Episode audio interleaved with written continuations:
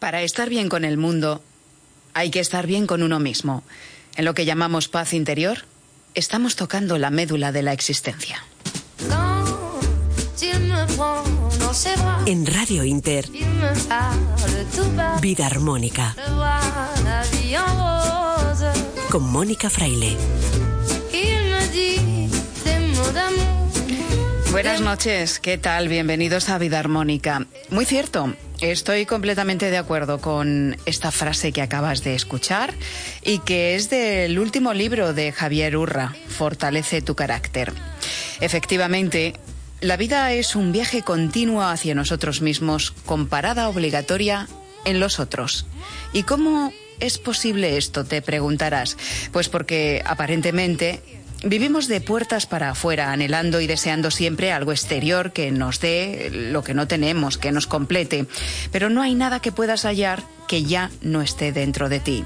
Continuamente nos peleamos con el mundo, la pareja, la familia, los amigos, los vecinos, el jefe, los gobernantes y los culpamos de nuestra falta de felicidad y nuestra falta de paz interior. Pero ellos no tienen la capacidad de quitarnos nada si no se lo permitimos.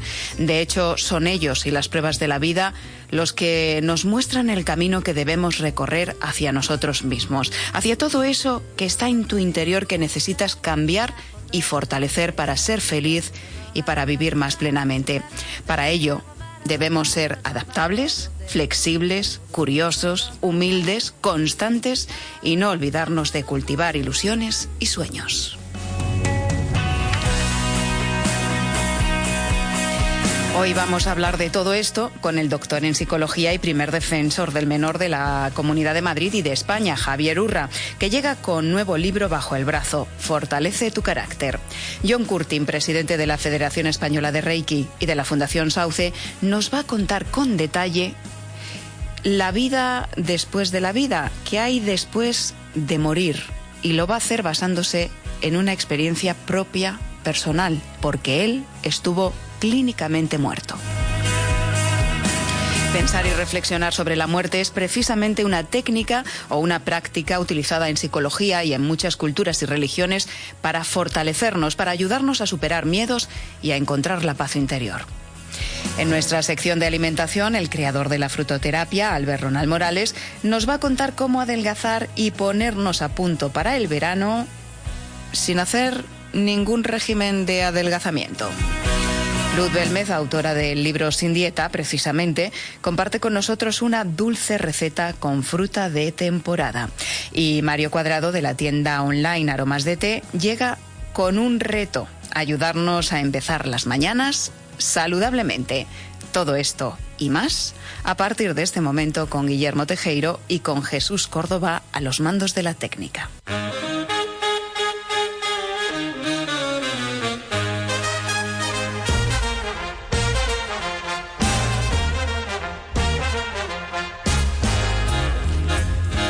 Javier Urra es doctor en psicología y en ciencias de la salud, profesor de la Universidad Complutense de Madrid, académico de número de la Academia de Psicología de España. Vamos a concluir y no concluimos, primer defensor del menor de la Comunidad de Madrid y también presidente de la Red Europea de Defensores del Menor, entre otras cosas. Dicen que el verdadero maestro es aquel que hace vida de lo que enseña. Y podemos decir, después de leer el último libro de Javier Urra, Fortalece tu carácter, que Javier Urra sabe muy bien lo que escribe, porque hace vida de lo que escribe precisamente.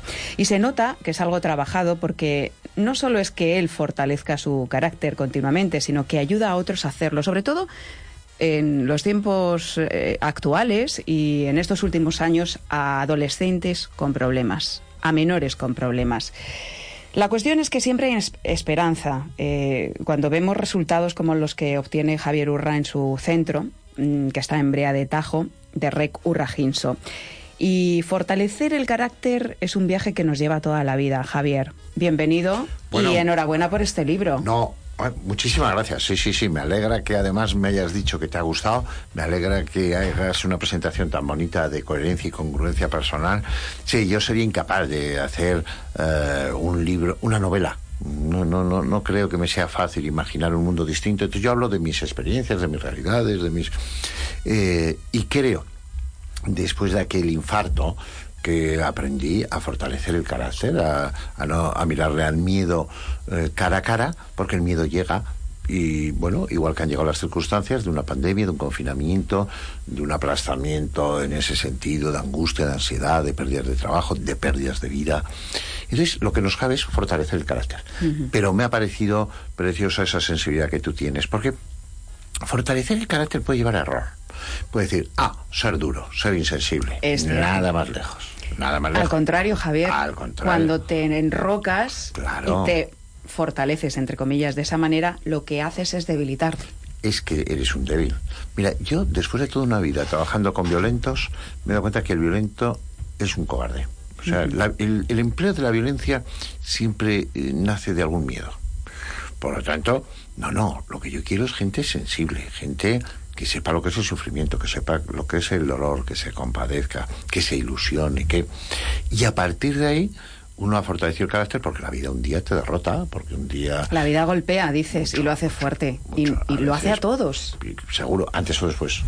Porque además esto tiene un final que o te mueres tú o le pasa a los seres queridos. Por lo tanto, eh, pero también hay problemas de lealtad, pero hay problemas de pérdida de trabajo, pero hay pérdidas, no sé, de, de, de, de un amigo que deja de llamarte. ¿Cómo fortalecer el carácter para decir, bueno, yo le puedo pedir a la vida lo que la vida puede dar y cómo hago eh, para dar sobre todo lo mejor de mí mismo? De eso va el libro y quería dar las gracias también a La Esfera, La Sí. Esfera de los libros La que este editorial. la he publicado. Pues muchas gracias a La Esfera y muchas gracias a Javier Urra por dejarnos este libro, que para mí es uno de esos libros de cabecera, que hay que tener, Bueno. uno se lo, se lo lee de principio a fin, pero luego es de esos que hay que tener y yo voy a compartir lo que hago con mis libros de cabecera. Ajá. Eh, hay días en los que te llama un libro. Entonces tú Vas ahí. coges ese libro y lo abres por cualquier página. Siempre hay un mensaje para ti. Qué bueno. Y seguramente- Pero qué bonito que te llame un libro, ¿no? Sí, y sí, seguramente es el más adecuado, porque Por cierto, que hay gente que no le llama nunca un libro. ¿no? Bueno, no sé en si- este caso Claro, claro, claro. estamos hablando para aquellos que les llama. Claro, y además, este no solo un libro, sino mejorar en la vida, que es, que es lo fundamental. que es el reto. Dices que la vida es como el tenis, que es reversi irreversi- no, a ver, reversible, Reversible, sí, sí. hasta la última bola. Es decir, siempre hay esperanza. Siempre hay esperanza. Y eso es lo bonito. Es verdad, porque el tenis al final vas perdiendo dos sets a cero, pero, pero si en la última jugada, en la última pelota la devuelves y ganas, eh, podrías rehacer. Por lo tanto, la vida, la vida es lo que nos queda por vivir. Hoy entraba a ser entrevistado por una buena amiga, que eres tú, y ya hemos empezado muy bien. Bueno, va guapísima. De rojo y pantalón blanco. Casi que lo, que lo he hecho. de San Fermín. Parece que lo he hecho a propósito, ha sido casualidad, pero bueno. Pero después, Sí. oye, un aroma, Sí. un buen olor, un- es que eso genera un muy buen ambiente. Eh, dice, no, son bueno, esencias que yo me pongo y tal, que huelen Sí. muy bien. Pues eso facilita mucho la vida. Mm. Eso eh, fortalece la relación con los demás. Y eso es esencial, porque al final, si no tienes a los otros, difícilmente puedes, salvo que seas un ermitaño. Oye, y ya acuérdate que hasta el que se quedó en una isla necesitó, necesitó un papagayo que le hablase. Es decir, que necesitamos. Eh, esta mañana te ponía yo en un WhatsApp, digo, nos encontramos en la radio. Inmediatamente has contestado. Siempre. Claro. Bueno, eso es importante que los oyentes, que son más que oyentes participantes, lo sepan. Sí, en la vida hay que ser flexible, Sí. Muy importante. El junco, eh, pues mm, puede doblarse y, y es maravilloso, ¿no? El bambú. Sí, el bambú sí, puede doblarse sí, y, y es, es lo bonito, ¿no? Eh, Tú que hay adaptarte. edificios en Japón, en Chile, donde hay muchos terremotos, que cuando yo he estado mucho en Chile, por ejemplo, cuando se mueven, el edificio se mueve, la parte de arriba se Pero no mueve, se cae. pero no se cae. Mm. Si fuera perfectamente rígido, Se caería. colapsaría. Esto es muy importante para el ser humano Claro. saberlo. Por lo tanto, este libro, Fortalece tu carácter, le va a quitar a usted el sufrimiento en absoluto y el dolor en absoluto. Le va a dar pruebas para que usted elabore cómo afrontar las cosas, cómo relativizar los problemas, cómo priorizar lo esencial. Hombre, eso es Cómo equilibrar la balanza de Claro, la vida, ¿no? claro, claro. Cómo hacerse responsable. Eso Cómo hacerse responsable. es un primer paso. ¿Y cómo conocerse, cómo conocer tus debilidades y tus fortalezas, que eso es algo que nos lleva toda la vida, pero tenemos que hacer ese ejercicio. Esos son nuestros deberes con nosotros mismos. Has dicho dos palabras, conocerse, que ese es un reto para muchísima gente. La gente cree que se conoce, pero en realidad no se conoce. Yo creo que es difícil conocernos. Creo que es difícil que conozcamos a los demás, hasta tu pareja, es muy difícil que la conozcas en lo profundo, en lo íntimo, en lo callado, en lo oscuro, en lo... pero conocerse a uno mismo Hmm. Por cierto, yo eh, sé que, en fin, te vas a ir una sonrisa, hay gente que le diría no se conozca demasiado.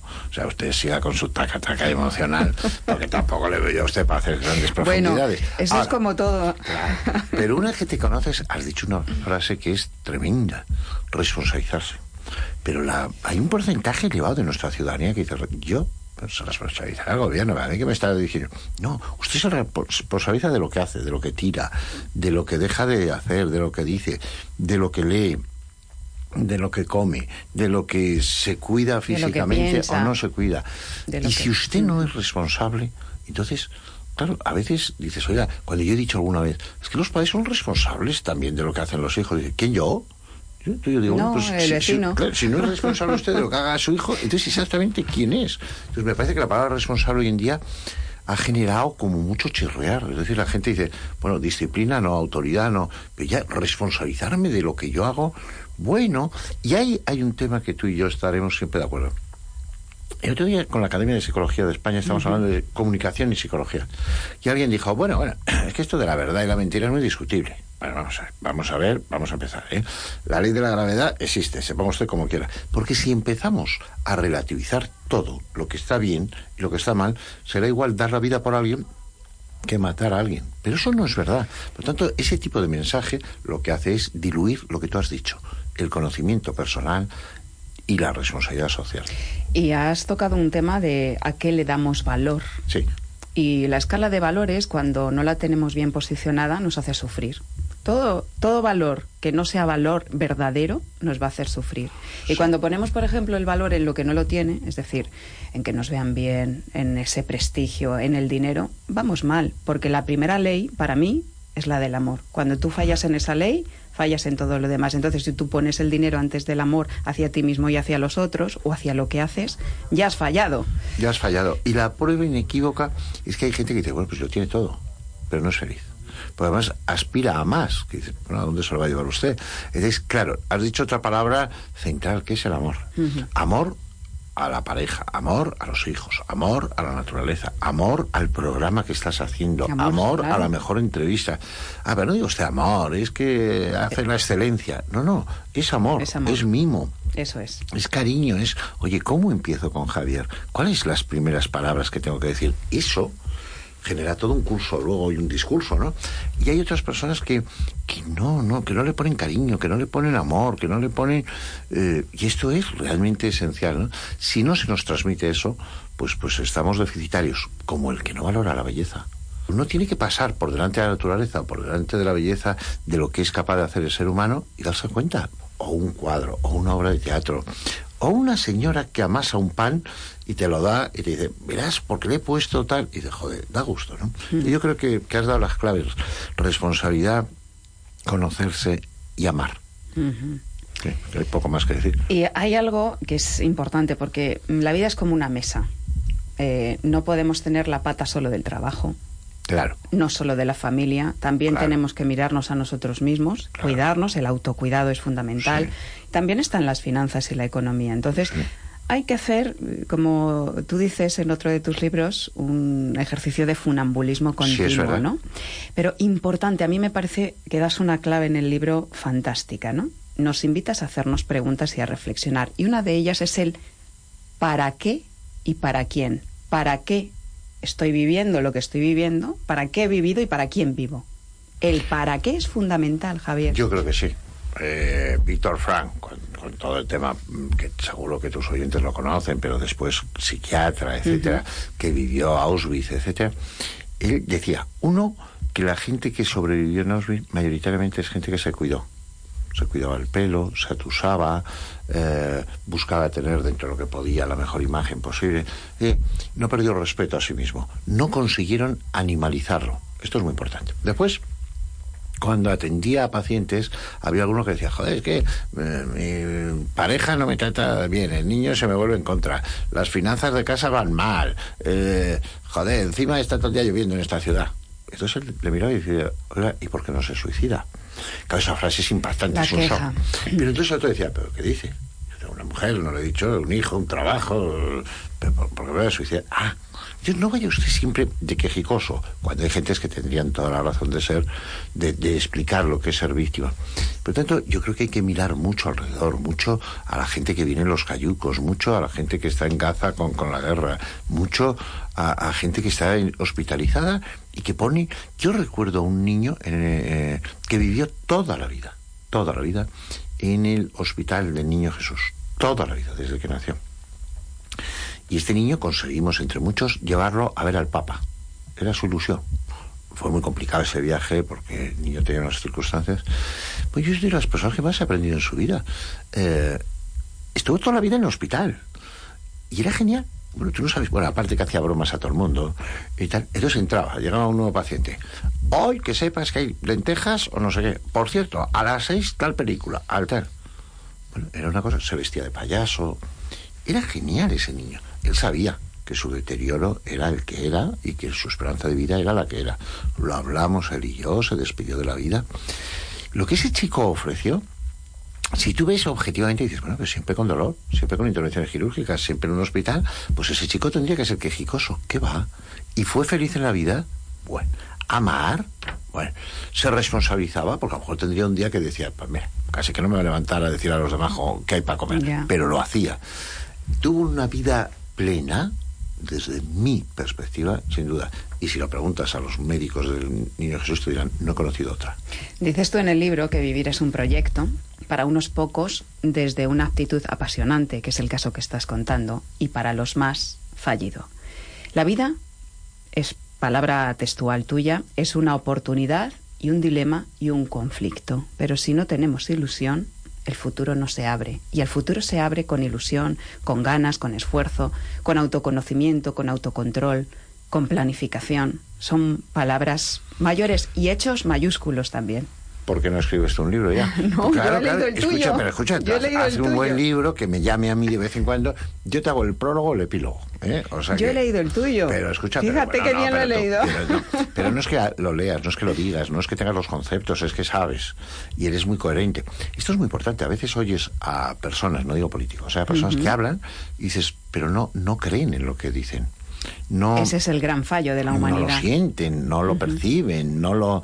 Eh, eh, yo ayer estaba en el centro con mis chicos que están privados de libertad y me decían, ¿pero por qué ha montado usted esto?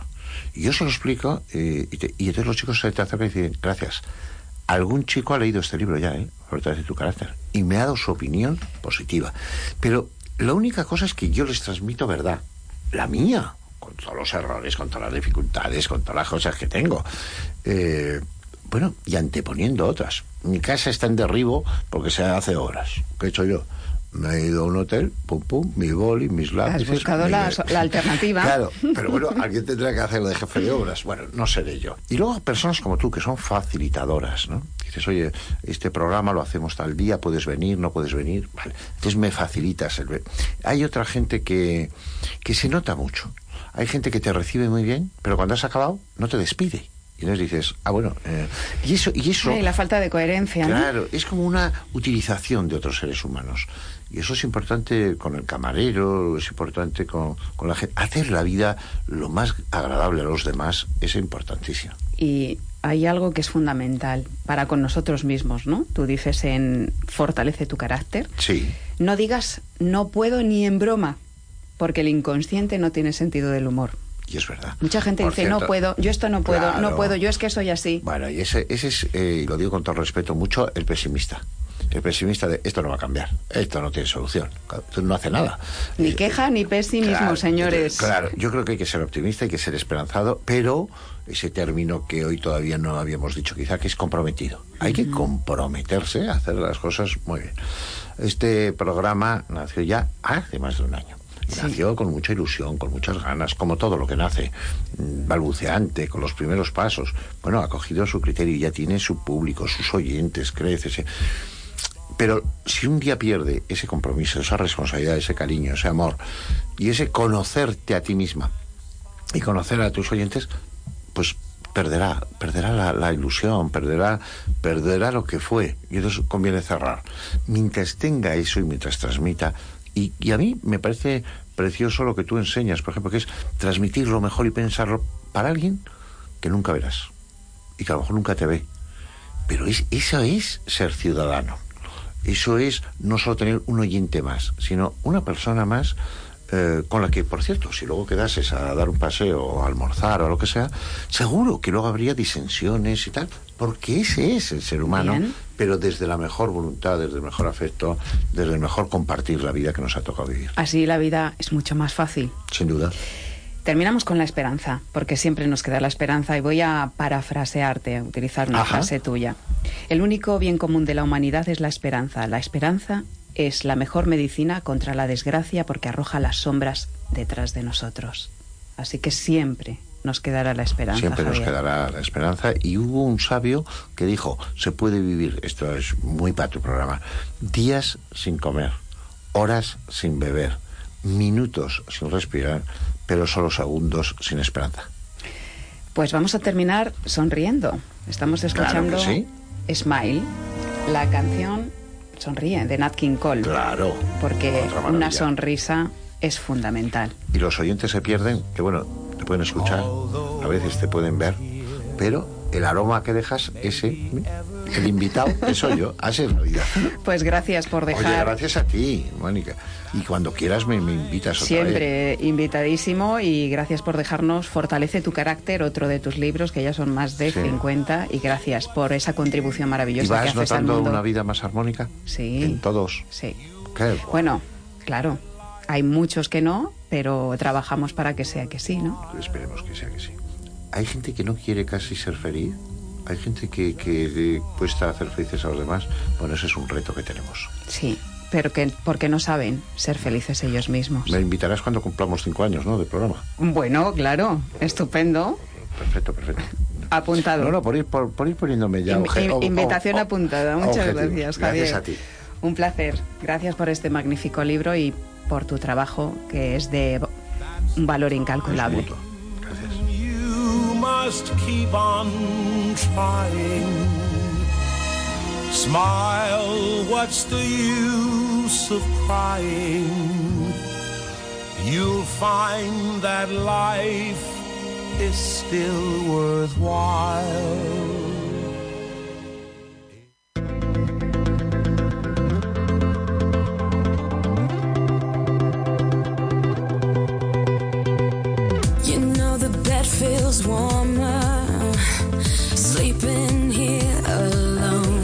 Pues sí, lo que no te mata te hace más fuerte, pero ojo.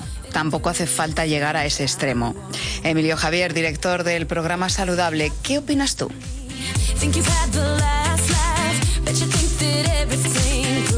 Aquí me pilláis como siempre haciendo radio. Eh, en la vida eh, siempre he pensado que hay que tener un objetivo, un sueño, una ilusión, un deseo. A veces eh, por un error propio o por un revés o porque la vida te traiciona o porque alguien te ha dejado en la estacada, eh, bueno, pues es un palo muy gordo. Pero de los errores, siempre se ha dicho que de los errores se aprende. Mi padre me decía, hijo, eh, hay cosas que no se estudian ni en el colegio ni en la universidad. Se aprenden en, la vida, en el, curso de la vida. Por eso, si te pasa algo gordo, eh, no te detengas, no te vengas abajo, tira para arriba, que la vida es maravillosa y te va a ofrecer otras oportunidades.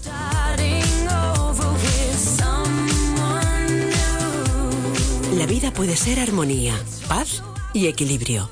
Conquístala. Vida armónica.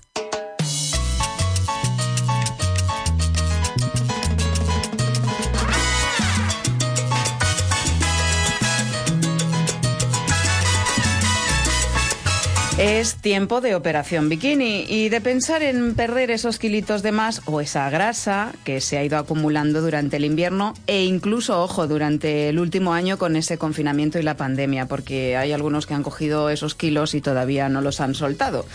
Hoy mm, no vamos a hablar precisamente de regímenes de adelgazamiento mm, de esos que nos suelen mandar cuando hay que perder kilos, sino cómo adelgazar pero con frutas y por lo tanto recurrimos en busca de buen consejo al mejor experto para ello, que es Albert Ronald Morales, ya saben, creador de la frutoterapia, bioquímico, investigador y experto en alimentación consciente y saludable y autor, recordamos, de tres libros sobre frutoterapia publicados por la editorial EDAF, que yo tengo ya como libros de consulta habitual. Albert, bienvenido y buenas noches.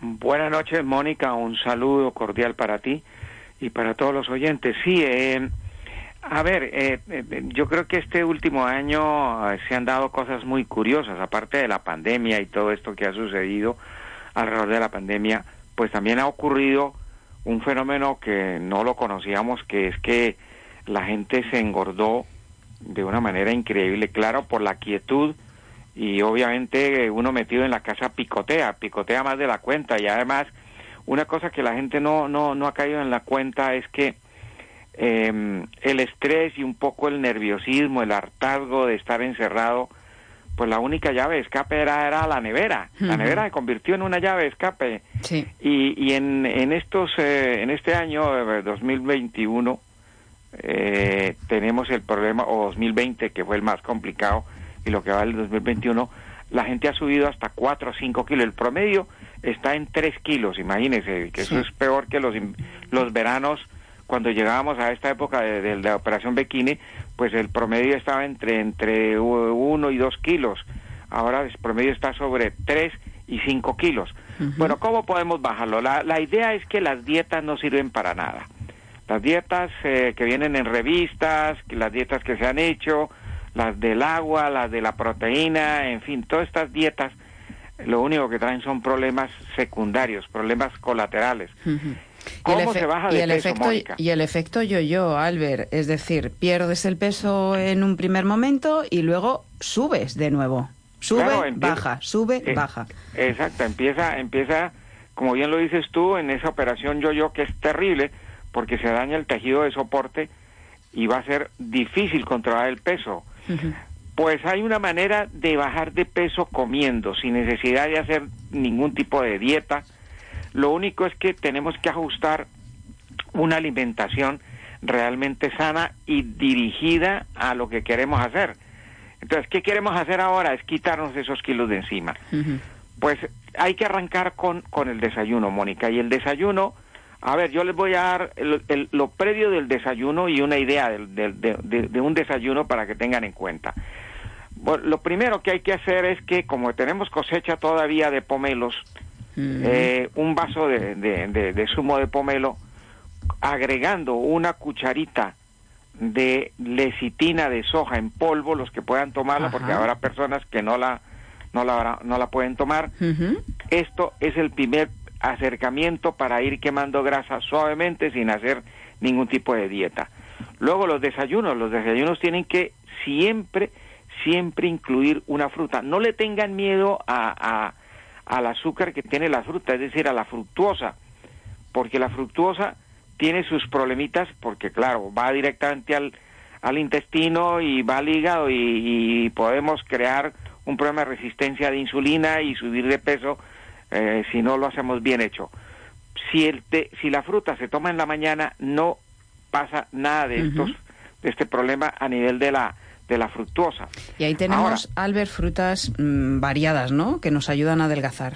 Claro, y, pero sin hacer mezclas eh, no, no compatibles. Por ejemplo, ahora que tenemos frutas, yo haría una, una macedonia para el desayuno, fíjate, Sí. eh, donde estuviera incluida los melocotones, los mangos, que los nos están llegando mangos de la charquía, Oh, sí, eh, los, eh, eh, fíjate, las peras sí. que tenemos todavía, manzanas que tenemos todavía, eh, lo- los albaricoques que nos llegaron.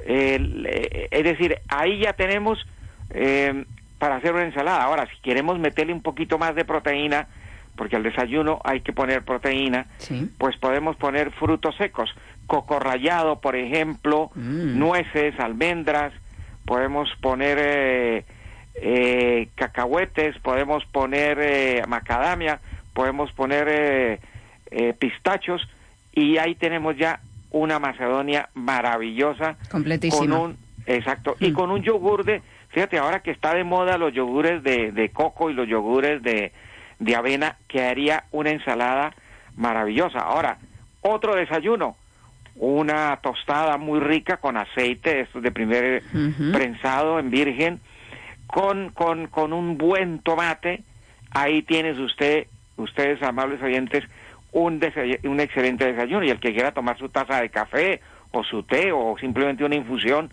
pues ahí lo tiene.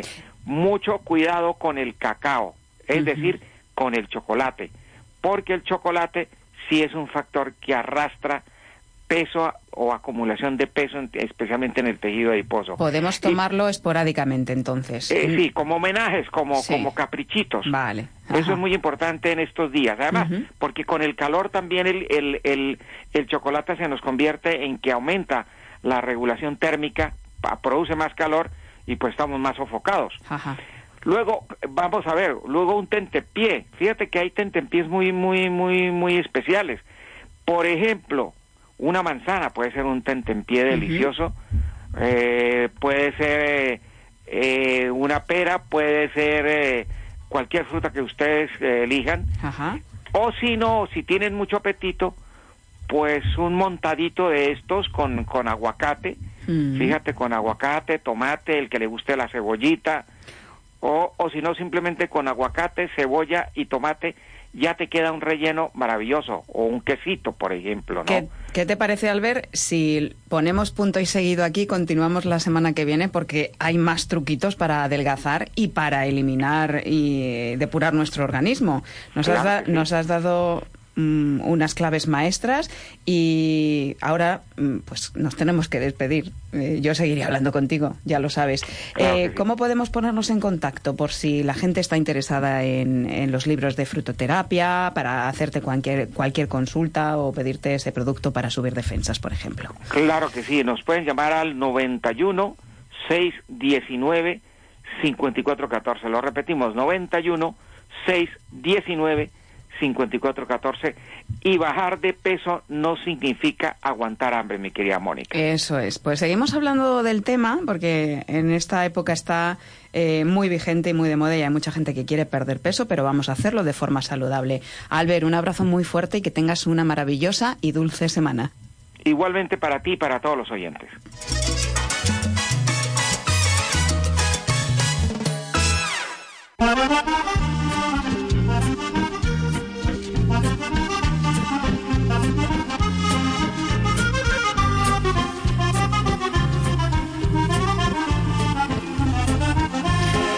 Porque a nadie le amarga un dulce y porque en la vida debemos aprender a concedernos regalos, cosas o momentos que nos motiven, nos alegren, nos gusten e incluso nos apasionen.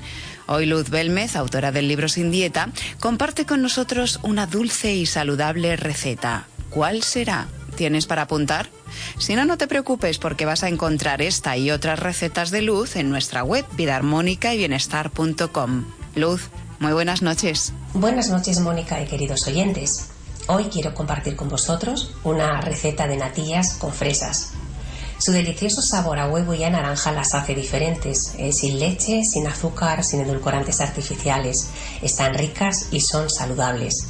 Los ingredientes son un litro de bebida de arroz bio, dos yemas de huevos ecológicos, cuatro cucharas soperas de harina de maíz ecológica, canela en rama, dos, dos cucharas soperas de miel de herbolario, la cáscara de una naranja y ralladura de naranja y siete fresas grandes. Modo de elaboración. Verter la bebida de arroz en una cacerola reservando un vaso. Rallar dentro de la cacerola un trozo de la cáscara de naranja y después pelarla. Añadir la miel, la canela en rama y la cáscara de naranja. Remover y esperar a que hierva a temperatura máxima. Mientras tanto, disolver la harina de maíz en la bebida de arroz fría que se había reservado. Cuando empiece a hervir, retirar la cacerola. Se saca la canela en rama y la cáscara de naranja y se tiran. Separar las yemas de las claras y batirlas. Agregar las yemas muy despacio, removiendo con la varilla hasta mezclarlo bien. Por último, poner la cacerola de nuevo a hervir y añadir el vaso que se había reservado, removiendo continuamente hasta que empiece a hervir otra vez y espese un poco, unos dos minutos aproximadamente. Verter las natillas en un recipiente, dejar enfriar para poder guardarlas en el frigorífico. Antes de servirlas, añadir las fresas que previamente hemos lavado y cortado en trozos, remover y listas para disfrutarlas. Muchas gracias, Mónica, por permitirme compartir con vosotros. Un fuerte abrazo y sed muy felices.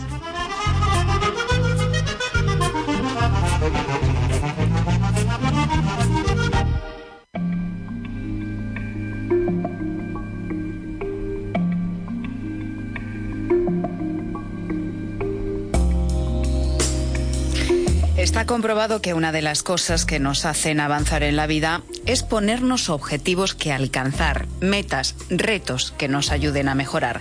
Es importante la actitud con la que los afrontemos, porque no debemos ser demasiado rígidos ni estrictos, sino sí tener disciplina y organización, pero un ingrediente fundamental es que lo disfrutemos y vayamos celebrando lo conseguido.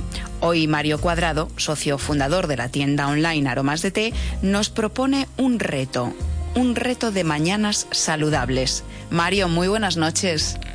Muy buenas, Mónica.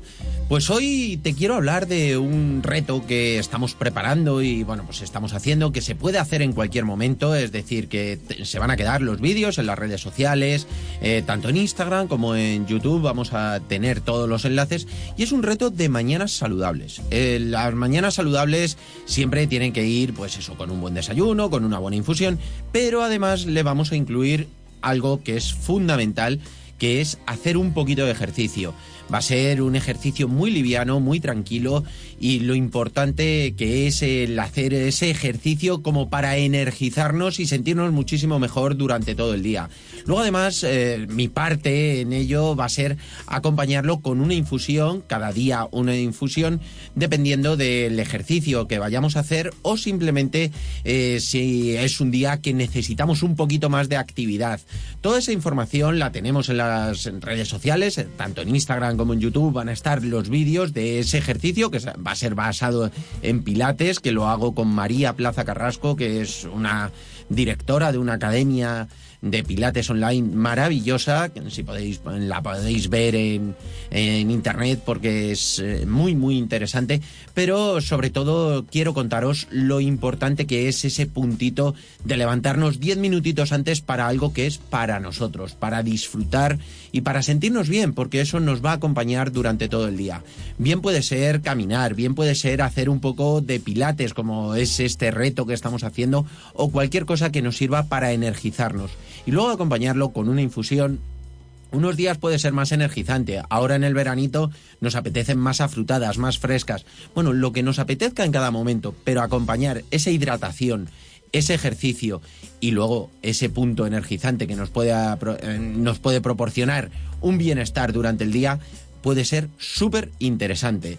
Probadlo y si tenéis alguna duda podéis encontrarnos tanto en la página web como en las redes sociales y lo que necesitéis estaré encantado de echaros una mano. Un abrazo enorme y hasta la próxima.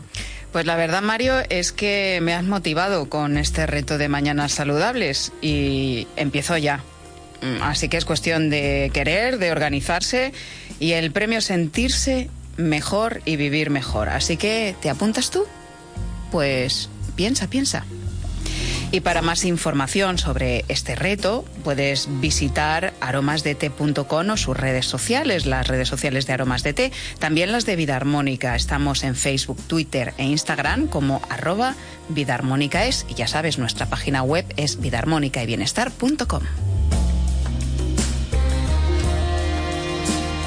Estás escuchando Vida Armónica con Mónica Fraile. No te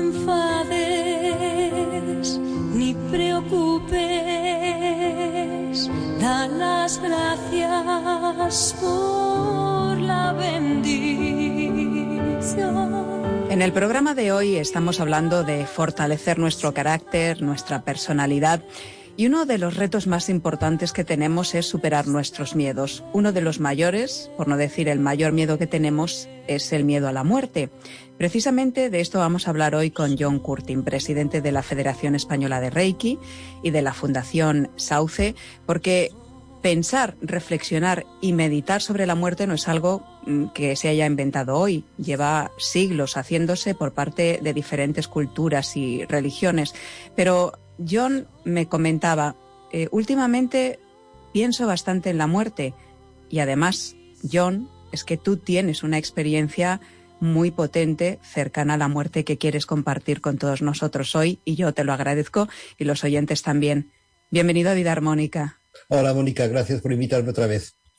Pues, ¿cuál fue esa experiencia y por qué últimamente piensas tanto en la muerte?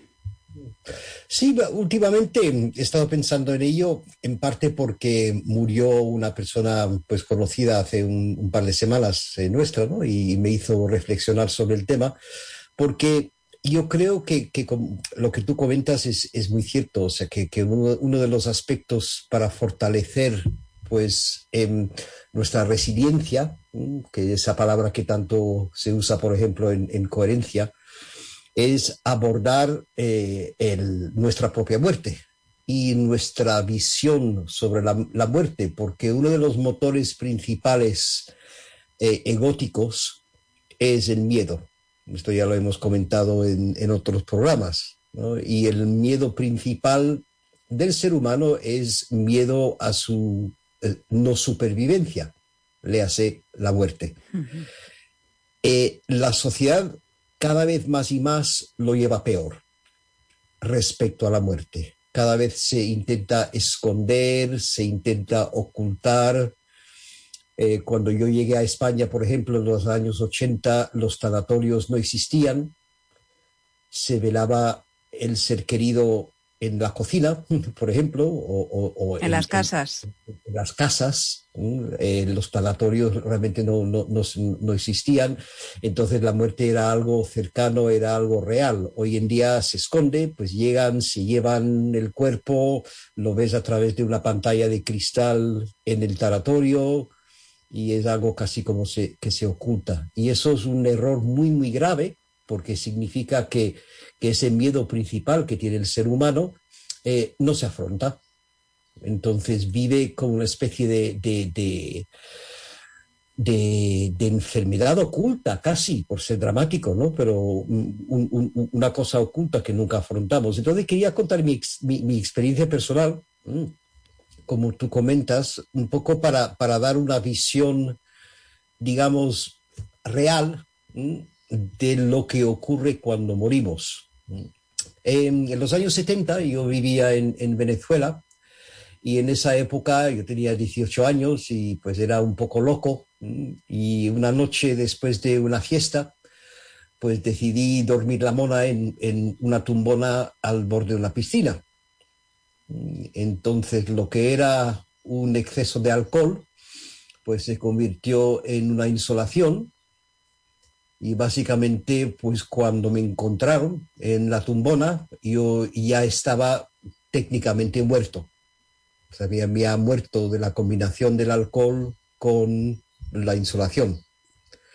Eh, me sacaron de la tumbona, me metieron dentro del club británico, que es donde yo, estoy, yo había intentado dormir la mona, y llamaron al médico de la clínica Ávila cercana de donde estaba el club, esto era en Caracas. Vino el médico muy enfadado porque era un domingo por la mañana diciendo que realmente que, que por qué le llamaron a él, que tenían que llamar al juez em, para certificar mi muerte porque no, no- no había nada que hacer, porque yo llevaba pues demasiado tiempo muerto y que, que no era solución. Afortunadamente, el administrador del club, que era amigo mío, insistió y el médico, a muy mala gana, pues me inyectó adrenalina del corazón y hizo pues RCP durante un tiempo y me desperté dos semanas más tarde en la clínica Ávila, que estuve dos semanas en coma mm, como, como consecuencia de, la experiencia.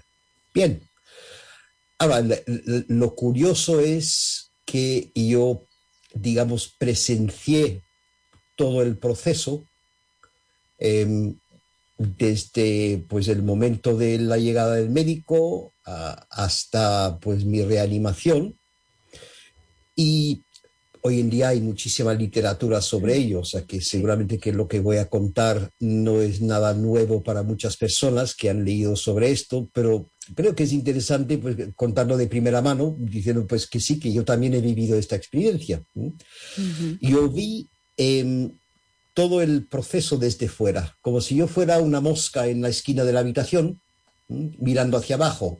Mm, Me veía a mí mismo, pues tumbado en el sofá donde me había puesto. Me llamó la atención, por ejemplo, que el color de mi piel era el mismo color que la, la- la manta que me habían puesto encima, porque lógicamente la, la piel de un, de un muerto pues, es diferente a la piel de un, de un vivo eh, vi el médico desde detrás, porque tú dices, vale, pues es una alucinación, pero si es una alucinación, primero, los muertos no alucinan.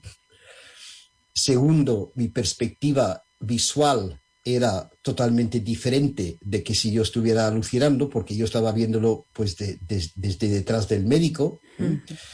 Tercero, vi to- con total claridad mm, exactamente lo que estaba pasando y lo que él estaba haciendo, y se supone que un muerto con los ojos cerrados, pues no puede presenciar lo que le están haciendo. ¿no? Entonces, Ni pues, detallar, digamos, ni detallar con, con, eh, con, eh, esa minuciosidad, ¿no? Eh, lo que ha ocurrido, si no te lo Sí. han contado. Sí. Entonces, todo eso es anecdótico, pero lo que realmente quiero transmitir es lo que yo sentía en ese momento, que creo que es, digamos, lo, lo valioso de la experiencia más allá de una simple anécdota para comprobar que existe algo pues, después de la muerte clínica. ¿no? Ujú. ¿Qué es lo que yo sentía? Primero, paz total y absoluta. Eso es lo más impactante. Entonces, es una paz que es prácticamente imposible de describir porque nosotros realmente nunca lo sentimos cuando estamos en vida. Porque sentimos eh, tranquilidad. ¿sí? sentimos pues, bienestar, sentimos pues diferentes estados que podemos decir que son positivos. Pero esto no era eso, eso er- esto era una ausencia de cualquier cosa. Ausencia de emoción, ausencia de sensación, era una no sensación. Y era realmente maravillosa. De hecho, intenté comunicarme con el médico diciendo, oye, por mí puedes seguir leyendo el periódico porque es que yo estoy de maravilla. Me quedo aquí. Sí, sí, sí, sí, sí, es por mí, de verdad, no te molestes porque esto es espectacular. O sea que era una paz tan profunda y tan directa que yo nunca he vuelto a experimentar algo así en mi vida. Eso era la primera cosa contundente.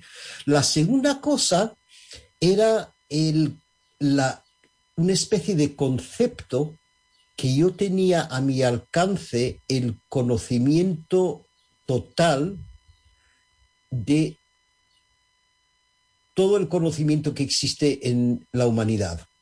De nuevo, esto en esa época yo no sabía nada, más, más tarde pues leí sobre los registros akáshicos y, y, y, la- y- el- un científico Rupert Sheldrake que habla de la conciencia universal, etcétera, etcétera. Yo no entendía nada de eso, yo era un chaval de 18 años eh, pues recuperándose de una borrachera, ¿no? Pero era ese concepto de que yo tenía acceso al conocimiento de la suma total del conocimiento del ser humano. Es muy parecido, en esa época no lo sabía, pero es muy parecido a lo que tenemos hoy en día eh, con Internet. Entonces hoy en, en- en tu bolsillo tienes un dispositivo que te permite conectarte con el conocimiento total de toda la humanidad. Vale, lo usas para mirar vídeos de gatitos, pero mm, tenerlo lo tienes. ¿eh? Sí. Entonces, eso era la, la- la segunda, el segundo concepto que, que- que realmente me impactó. O sea, que primero esa paz, esa tranquilidad, y segundo e- ese concepto. Y el tercer concepto era la realización de que yo no tenía nada que ver con mi cuerpo, o sea, que yo era yo No eras tu cuerpo. y mi cuerpo era mi cuerpo. Y eso sobre todo para los que están viendo esto, que están enfermos o que sufren alguna dolencia. Porque em, cuando estás enfermo te identificas muchísimo con tu cuerpo físico, lógicamente porque tu cuerpo físico te está dando señales de vida de forma constante, ¿no? a través del dolor y a través del malestar. ¿no? Y eso es un mecanismo muy bueno porque pues, pues sirve para, para a- m- motivarnos para hacer algo. Pero caemos en la trampa de identificarnos con nuestro cuerpo. Sí. En cambio, en este estado yo me daba cuenta de que yo no soy mi cuerpo. Yo soy yo y mi cuerpo es pues como una ropa de quita y pon. Y sobre todo, John, lo que constata tu experiencia es que hay vida más allá de esta vida. O sea que cuando el cuerpo muere, hay algo, llamémoslo alma, si queremos llamarle alma, o otro estado de nosotros, otro ser, otra esencia que continúa, que es lo que verdaderamente somos. Esa es la conclusión que podríamos sacar. Yo creo que sí. Y la última conclusión, ya muy rápidamente, es la realización de nuevo que yo no soy mis emociones. Porque en ese estado no tenía una sola emoción. Esa sensación de, de- de paz, de bienestar, era ausente de emociones. Y eso también me quedé con eso, de que por una parte está lo que yo puedo sentir, ¿m? pues enfado, tristeza, alegría, miedo, rabia, lo que sea, pero que son emociones separadas de mí, son cosas que yo creo, ¿m? que yo genero, pero no son quien soy. Yo no soy mi rabia, yo no soy mi miedo, yo no soy mi tristeza, son emociones superfluas. Y eso nos ayuda a poner todo en perspectiva, todo lo que nos sucede en perspectiva. La vida es breve, pero si somos mucho más que esto, ¿qué, qué importancia tiene esto cuando somos un océano? En comparación con una gotita, podríamos compararla que, que es nuestra existencia en este cuerpo, ¿no? Eh, Relativizar, ¿no? ¿Qué importancia le doy yo a ciertas o a ciertos acontecimientos de mi vida? Realmente tienen esa importancia y cuando la psicología cognitiva nos anima a eso, a pensar en la muerte, a reflexionar. San Ignacio de Loyola basó su crecimiento espiritual precisamente en meditar y, orar acerca de la muerte. Y los budistas, de hecho, lo hacen continuamente y recomiendan pues acudir a cementerios, celebrar dentro de cementerios, comer dentro de cementerios, como hacen los mexicanos, por ejemplo, en el Día de Muertos. Es cierto, cuando nos tapamos los ojos, el monstruo crece y hay que mirarle a la cara, aunque nos cueste, John. Y tú se la miraste de una manera que no muchos tienen la oportunidad. Yo hace muchos años hice un reportaje precisamente sobre lo que has contado, sobre vida después de la muerte. Y la- los testimonios son súper parecidos al tuyo. Todos Sí. veían su cuerpo desde, desde arriba, al menos las personas que yo entrevisté. El contexto es importante también porque, como digo, esto fue en los años 70 cuando yo no tenía ningún interés en Ni sabías temas. nada, ni habías leído, ni, ni nada. En esa época mi interés principal era de dónde me venía la siguiente cerveza y lo bien que lo podía pasar con mi moto. Mm, Sinceramente, tenía 18 años y es que eso era mi interés principal en la vida. Mm, Pues- Yo de cosas espirituales, de cosas religiosas, de, de- de- de desconocimiento total. ¿eh? Pues aquel chaval se convirtió luego en presidente de la Federación Española de Reiki y de la Fundación Sauce, también por otros acontecimientos muy importantes que impactaron en tu vida y que ya hemos contado en este programa, como fue, por ejemplo, la muerte de tu padre. Gracias por compartir esta experiencia tan íntima, porque ayuda, ayuda muchísimo y yo lo valoro enormemente. John Curtin, un abrazo muy fuerte. Otro para ti. Hasta la próxima.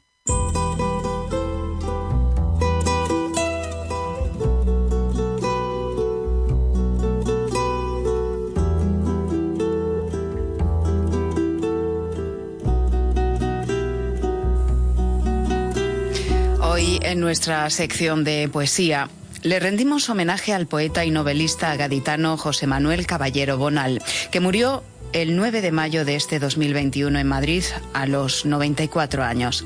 Premio Cervantes 2012 fue un autor que vivió mil vidas. Falleció como uno de los representantes de la generación de los 50. El poeta de Jerez de la Frontera echa la vista atrás y rememora.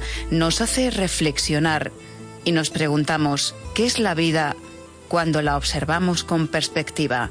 ¿Qué nos queda al final, después de tantas batallas y preocupaciones, ¿realmente tiene tanta importancia aquello que en su día fue todo un mundo para nosotros? Joaquín Martín ha elegido este poema. Se llama Summa Vitae.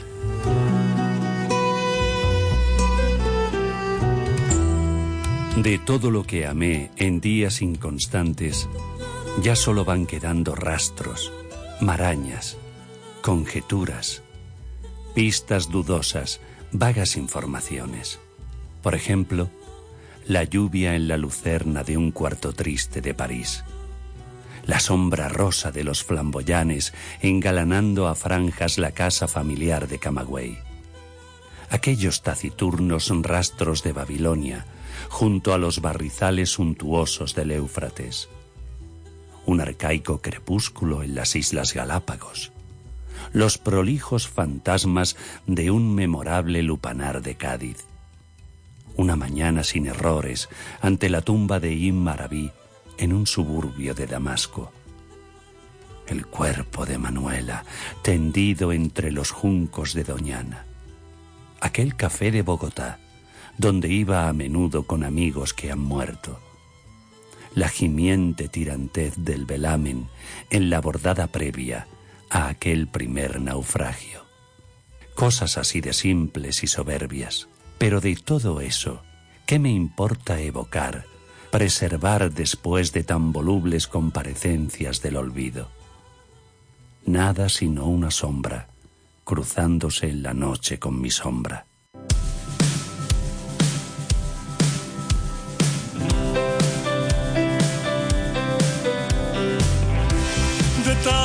Correr por la vida sin freno. Me olvidé que la vida se vive un momento. De tanto querer ser en todo el primero, me olvidé de vivir los detalles pequeños. Y yo me pregunto, ¿cuántas veces se nos olvida vivir? Se nos escapa la vida entre los dedos, tratando de escribirla con mayúsculas para ser importantes, destacar, ser valorados y queridos, cuando en verdad lo que más importa son las pequeñas cosas que nos hacen realmente felices. ¿Cuántas veces, sumidos en esa maraña de cosas por hacer para alcanzar lo que creemos son grandes metas, nos obligamos, nos doblegamos, nos sometemos y obstruimos el fluir natural de la vida para finalmente darnos cuenta de que esa meta no era ni importante, ni trascendente, ni tampoco valió tanto la pena. ¿Cuántas veces nos sentimos como víctimas de la mala fortuna, del destino, del dolor, del sufrimiento, del mundo que nos ha tocado vivir? Fortalecer nuestro carácter no es rodearnos de murallas que encierran el corazón, es aprender a derribarlas, a deshacerlas, a sortearlas, encontrando el camino que continúa más allá de ellas.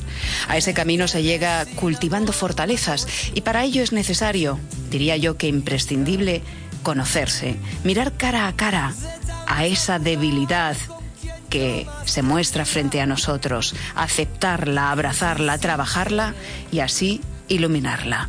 Porque la vida es una prueba continua, una carrera de desafíos y de obstáculos, pero no nos queda otra que cruzar el río y buscar ayuda para superar sus remolinos y agitadas aguas, porque quedarse en la orilla mirando no es la solución. ¿Sabías que cuanto mayor es el desafío que superes, mayor será tu avance y satisfacción? Pues ve paso a paso y sigue caminando. Para y descansa. Reflexiona las veces que te haga falta, pero no te detengas, porque la vida es un viaje sin tregua hacia nosotros mismos. Feliz vida y hasta el próximo programa.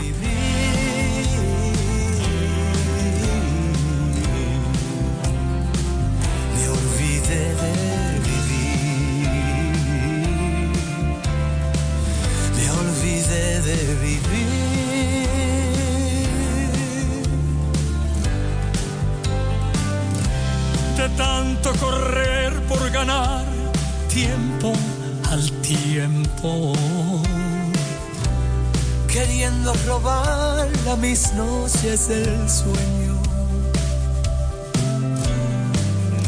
De tantos fracasos, de tantos intentos, por querer descubrir cada día algo nuevo.